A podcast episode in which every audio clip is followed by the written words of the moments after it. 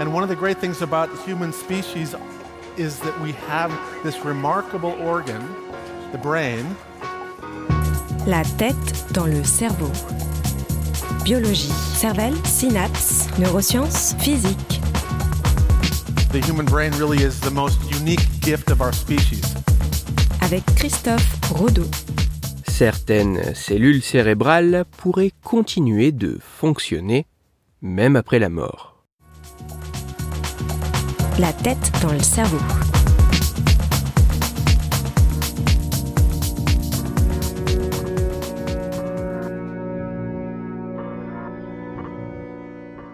Et si, même une fois le décès cliniquement prononcé, certaines cellules du cerveau humain continuaient à fonctionner?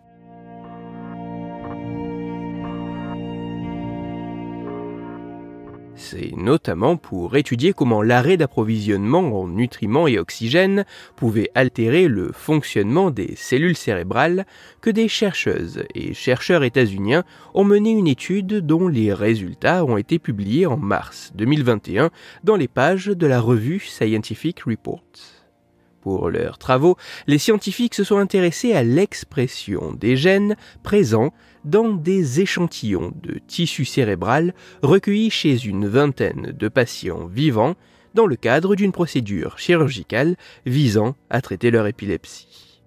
Dans le détail, les chercheurs se sont penchés sur l'évolution de l'expression des gènes des cellules cérébrales dans les 24 heures suivant le prélèvement du tissu cérébral mimant ainsi, par certains aspects, la mort de l'organisme.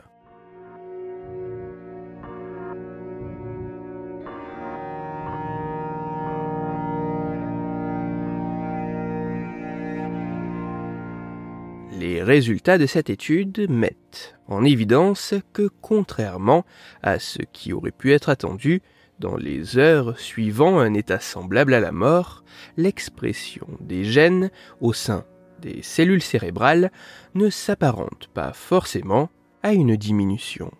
Même s'il apparaît que dans les neurones, soumis en temps normal à une activité importante, la diminution de l'expression des gènes se fait assez rapidement pour d'autres cellules, comme les astrocytes ou la microglie, bien au contraire, dans les 12 heures suivant la mort simulée, l'expression de certains gènes augmenterait de manière assez importante avant de finalement elle aussi décroître.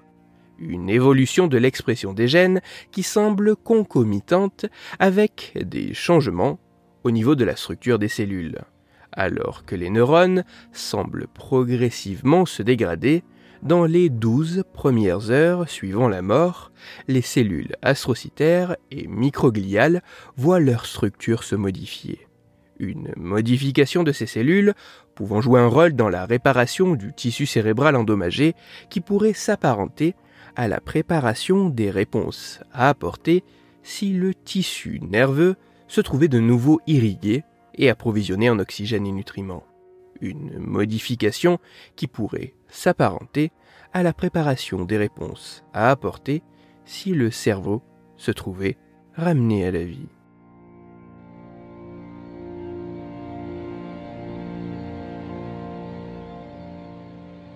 Même si cette étude avait initialement pour objectif de mettre en lumière l'importance de réaliser des recherches sur du tissu cérébral humain récolté le plus rapidement possible après le décès du donneur, au risque de voir les analyses effectuées être moins précises et peu fiables comparées à ce qu'il se passe réellement dans un cerveau vivant, les résultats de ces travaux mettent également en évidence qu'il existerait dans notre cerveau des mécanismes prêts à répondre à la plus critique des éventualités, un arrêt brutal et total d'approvisionnement en nutriments et oxygène. Des mécanismes qui pourraient se déclencher et se maintenir même plusieurs heures après le décès. Ainsi, certaines cellules cérébrales pourraient continuer de fonctionner même après la mort. Pour aller plus loin, je vous renvoie vers un article disponible gratuitement en ligne qui a pour titre Des gènes zombies se réveillent dans le cerveau après la mort. Il est écrit par la regrettée Céline Deluzarche et il est à retrouver sur le site futura-science.com.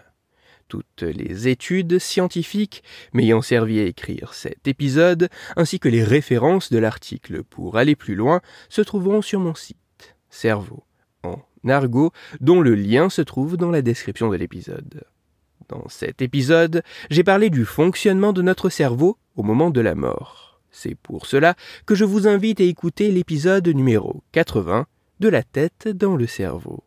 Dans celui-ci, vous pourrez découvrir ou redécouvrir que des chercheurs ont apporté certaines réponses aux fatidiques questions s'intéressant à ce qu'il se passe au niveau cérébral dans les derniers instants de la vie, au moment de la mort. Pour continuer à échanger, vous pouvez me retrouver sur les réseaux sociaux, sur YouTube ou me contacter par mail. Tous les liens sont dans la description de l'épisode. Si pour vous, ce podcast est gratuit sans publicité, pour moi il représente plusieurs milliers d'heures de travail et me coûte quelques centaines d'euros chaque année. Alors un très grand merci à toutes celles et ceux qui prennent le temps de me faire des retours, de partager mon travail sur les réseaux sociaux et de me laisser de très sympathiques commentaires et 5 étoiles sur les plateformes d'écoute de podcast. Christophe Rodeau. La tête dans le cerveau.